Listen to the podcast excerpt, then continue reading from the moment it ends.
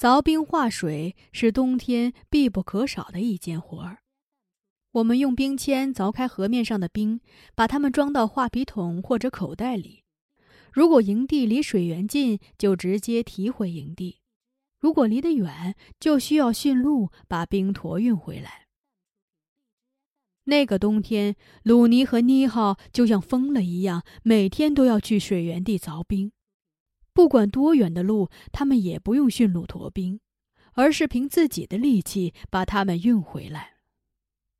他们喜欢晚饭后出去凿冰，一趟、两趟、三趟的去，一直到月亮向西了，他们才精疲力竭地回到西冷柱，倒头便睡。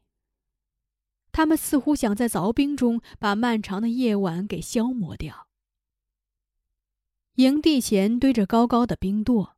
在正午的阳光照射下，这冰垛发出五颜六色的光芒，好像无数宝石在闪闪发光。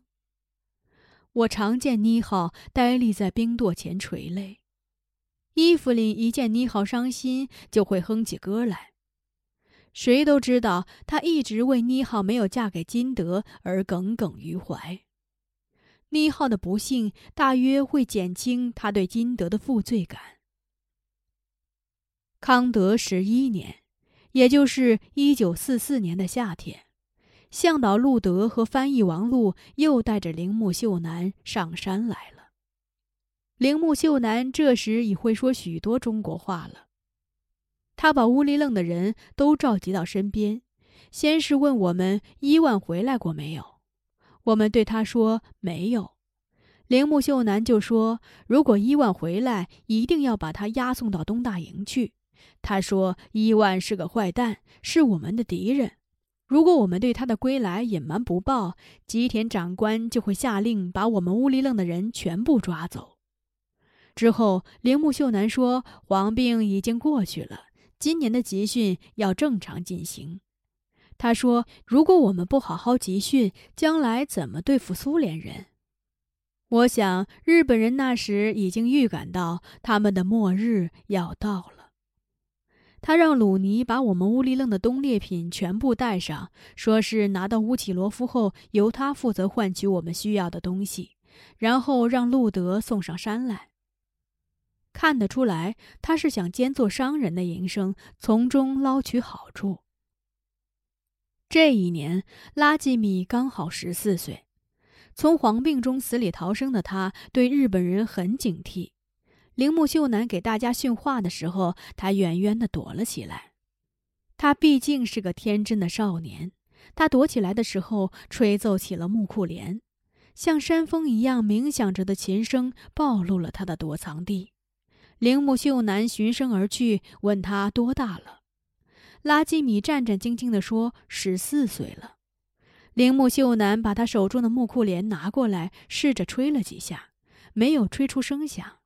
他摇着头把它还给拉吉米的时候，让他再吹奏一曲，拉吉米就又吹了一支曲子。铃木秀男很高兴，他对拉吉米说：“你十四岁了，该为满洲国效力去了。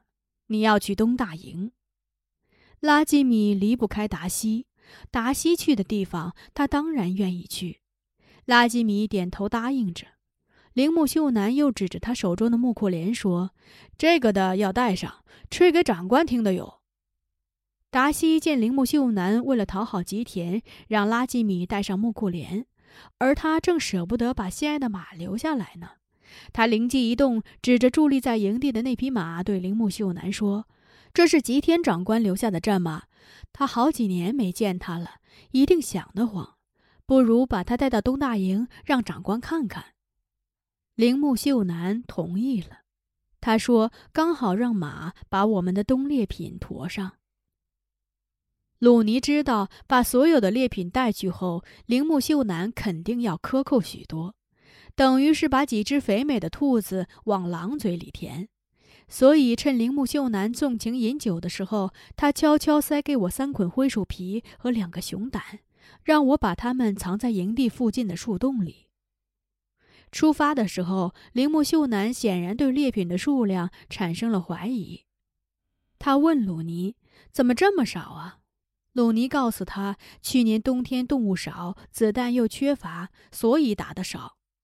铃木秀男说：“如果藏匿了猎品，我会把你们的猎枪全部收走。”鲁尼镇定地说：“你翻吧，如果你找到了，我愿意把枪交给你。”铃木秀男没有搜寻，他大约明白我们藏起来的东西，他去寻找跟登天一样的难。营地又剩下女人和孩子了，我们又忙碌起来，既要照顾驯鹿，又要看管孩子。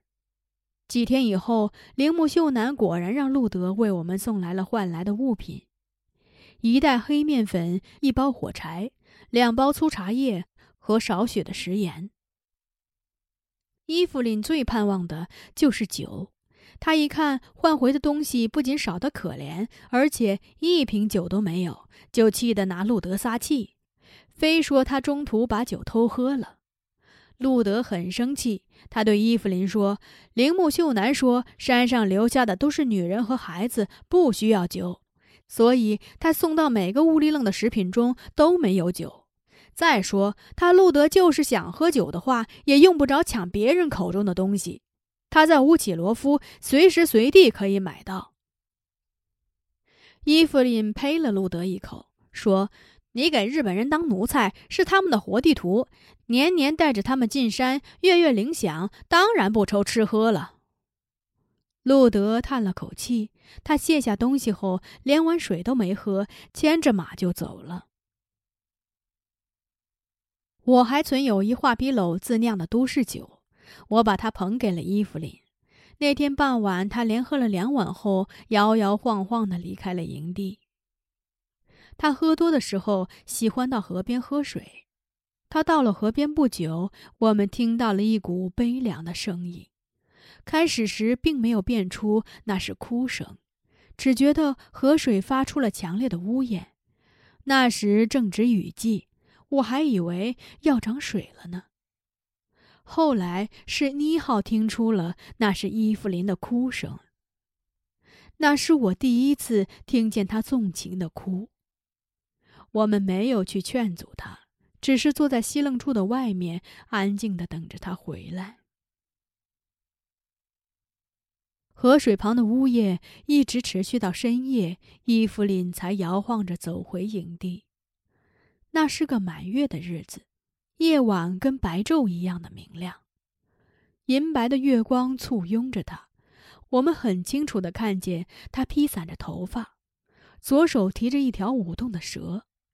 他走到西楞柱前的空场后，在我们面前舞起蛇来，他的脚跳来跳去的，那条蛇在他手里也跳来跳去的。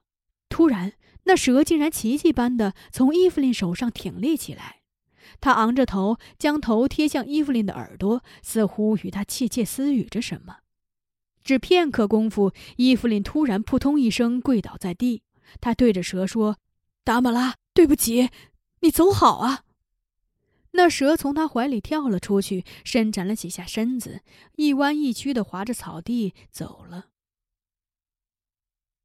我不明白伊芙琳为什么冲着蛇叫着我母亲的名字。也不知道他是怎么活捉了那条蛇的。蛇离开营地后，伊芙琳就回西楞柱睡觉去了。第二天，我问他为什么对着蛇喊我母亲的名字，他对我说：“我真的带回来一条蛇吗？你没有看错。我喝多了，什么也不记得了。”我以为他说的是真话，也就不再追问。多年以后，在伊万的葬礼上，当我们看着那两个突然出现的、自称是伊万干女儿的姑娘，而猜测着他们的来历的时候，已经老眼昏花的伊芙琳对我们说：“这对浑身素白的姑娘，一定是当年伊万在山中放过的那对白狐狸。”我们氏族的人都听过伊万在深山中放过了一对白狐狸的故事。据说伊万年轻的时候有一次独自出猎，他走了整整一天也没发现一个动物。黄昏的时候，他突然发现从山洞里跑出两只雪白的狐狸，伊万非常激动，他举起枪，正要冲他们开枪的时候，狐狸开口说话了。狐狸给他作着揖，说：“伊万，我们知道你好枪法呀。”伊万一听他们说出的是人话，便明白了那是两只得道成仙的狐狸，就给他们跪下，放过了他们。就在伊万的葬礼上，伊芙琳坦白地告诉我，当年他去河边哭泣，哭得想要葬身水中的时候，一条蛇突然从他的身后悄悄爬了过来。盘在他的脖子上，为他擦拭眼泪。他知道这蛇是有来历的，就把他带回营地。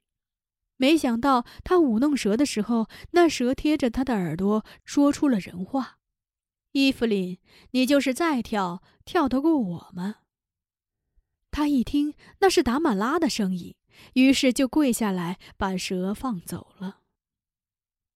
伊芙琳跟我说这话的时候，已是一个风烛残年的老人了。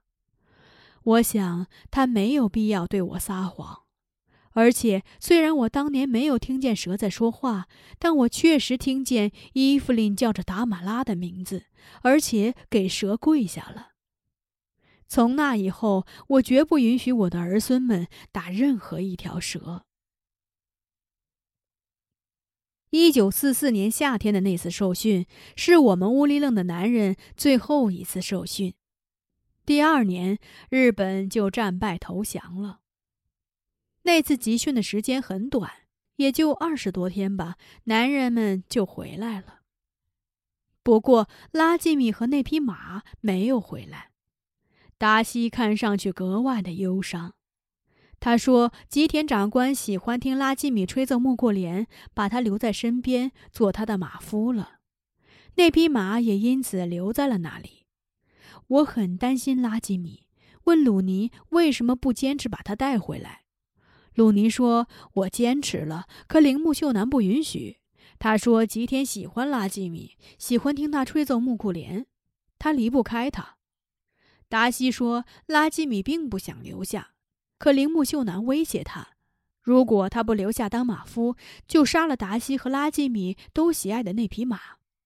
拉季米只能留下来了。可谁又能想到，正是那匹马造成了拉吉米终生的不幸。